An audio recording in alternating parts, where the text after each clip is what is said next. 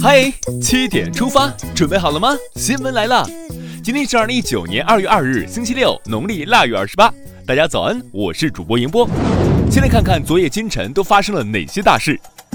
中华民族传统节日农历春节来临之际，习近平总书记在北京看望慰问基层干部群众，向全国各族人民致以美好的新春祝福。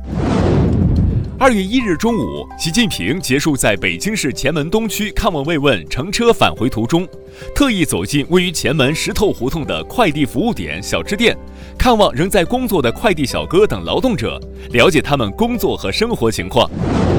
一月三十日至三十一日，刘鹤带领中方团队与美国贸易代表莱特希泽带领的美方团队在华盛顿举行经贸磋商，双方取得重要阶段性进展。还明确了下一步磋商的时间表和路线图。当地时间一月三十一日，美国总统特朗普在白宫会见了刘鹤。都说会计师是个金饭碗，看看这组数据。财政部一日公布的数据显示，截至二零一八年十二月三十一日，全国共有职业注册会计师十万九千三百五十二人。注册会计师行业二零一八年度业务收入预计达到人民币一千亿元。互联网去年交出了怎样的成绩单？数据来说话。近日，工信部发布数据显示，二零一八年我国规模以上互联网和相关服务企业完成业务收入九千五百六十二亿元，比上年增长百分之二十点三。互联网加服务业依然有想象空间。国家网信办近期连续约谈约见微信七点零版、聊天宝、马桶 MT、多闪等四款社交类新功能新应用企业负责人。责成有关企业履行和完善安全机制程序，依法开展安全评估工作。近日，中国海警发布消息称，二零一八年，中国海警局查获涉嫌走私案件一千一百余起，案值约四十三亿元，抓获涉案嫌疑人两千七百六十八人，竖起铜墙铁壁，严打非法走私。春节假期出国旅游的人数也不少。近日，国家移民管理局分析评估称，二零一九年春节假期全国口岸出入境人数日均将达到一百七十七万人次，较去年同期增长百分之八点九。提醒一句：文明出游，安全第一。接下来关注一条总台独家内容：今年央视春晚将在四 K、五 G、VR、AR、AI 等多方面进行技术创新，首次进行四 K 超高清直播。全程采用五点一环绕声，实现五 G 内容传输，真正来一场艺术与科技完美结合的春晚。科技含量如此之高的春晚，你期待吗？再来刷新一组国内资讯。二月一日起，一批新规正式实施，包括侵犯民警执法权威或被追究刑事责任；两高新司法解释严惩涉地下钱庄犯罪；金融信息服务提供者不得制作、复制、发布、传播虚假金融信息等。有法可依，有章可循，让社会更文明有序。需要关注的还有这条新规：一月三十一日，北京市财政局发布新规，决定从今年一月起，将北京低保标准上调一百元。此外，还放宽了低保的认定条件，有车有房但实际生活困难的群众也将能享受低保待遇。精准扶贫，既要精准，又要结合实际。赞！又一位南京大屠杀幸存者老人去世。一号凌晨，南京大屠杀幸存者马月华老人去世，终年九十二岁。一九三七年，日本兵进城后的一天，十一岁的马月华住在姐姐家，两名日本兵突然闯入，其中一人强奸了姐姐。老人生前回忆这段往事，心痛不已。希望天堂不再有痛苦，老人走好。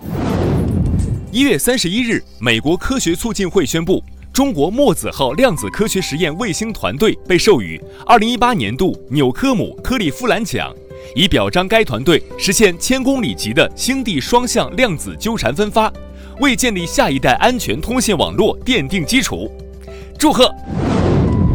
乐清滴滴顺风车司机杀人案有结果了。二月一日上午，浙江温州乐清滴滴顺风车司机杀人案一审宣判。温州市中级人民法院一审以故意杀人罪、强奸罪、抢劫罪判决顺风车司机中原死刑，剥夺政治权利终身。正义永远不会迟到。近日，在浙江义乌，社会各界爱心人士邀请了一千五百余名环卫工提前吃年夜饭。现场两百桌宴席整齐排开。今年是活动举办的第六年。之所以提前吃年夜饭，是为了保证除夕夜城市的整洁干净。城市的美容师辛苦了。聊完身边事儿，再把目光转向国际。先来关注美国方面的消息。美国总统特朗普一月三十一日表示，美方将于下周公布与朝鲜最高领导人金正恩第二次会晤的具体时间与地点。此前报道，两人会晤的备选地点包括越南河内、岘港和泰国曼谷等。韩国又发现了口蹄疫疫情。一月三十一日，韩国农林畜产食品部发布声明说，该国中部中清北道一家养牛场出现口蹄疫疫情，这是韩国一周内确认的第三起口蹄疫疫情。会不会硬脱欧？英国外交大臣回应了。当地时间一月三十一日，英国外交大臣杰里米·亨特在接受采访时表示，英国理解欧盟和爱尔兰人民的担忧，将承诺确保避免英国北爱地区与爱尔兰之间出现硬边界。新王诞生。二零一九年亚洲杯决赛，卡塔尔依靠高效进攻，让日本无可奈何，三比一击败对手，首夺亚洲杯冠军。最近的这波流感让布洛芬又火爆起来。发现了世界上最受欢迎的止痛药之一布洛芬的英国化学家斯图尔特·亚当斯，于本周三去世，享年九十五岁。帮助了全世界人们舒缓疼痛的人，愿你安眠。接下来是今天的每日一席话：智者顺时而谋。二零一八年十月十八日。习近平主席在亚太经合组织第二十六次领导人非正式会议上发表题为“把握时代机遇，共谋亚太繁荣”的重要讲话，在谈及合作发展时，引用“智者顺势而谋”，指出我们应该认清世界大势，把握经济脉动，明确未来方向，解答时代命题。智者顺时而谋，出自东汉初朱福的《为幽州牧与彭宠书》。意思为聪明的人顺应时势进行谋划。习近平主席借此表达，世界各国应坚持共谋发展这个公约数，以正确理念和方针做引导，争取创造更大发展机遇。最后进入今天的每日话题：女员工抽奖中黄金被老板要求上交，运气也是公司的。近日，上海某公司财务因给全公司采购电影票获得快乐金积分。意外抽中三千六百元黄金，老板看到后要求其上交，并用两百元购物卡作为补偿。老板称运气也是公司给的，不上交就开除。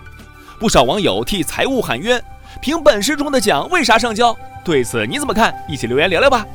好了，今天的七点出发就到这里，更多精彩内容请关注央广新闻微信公众号，咱们明天再见。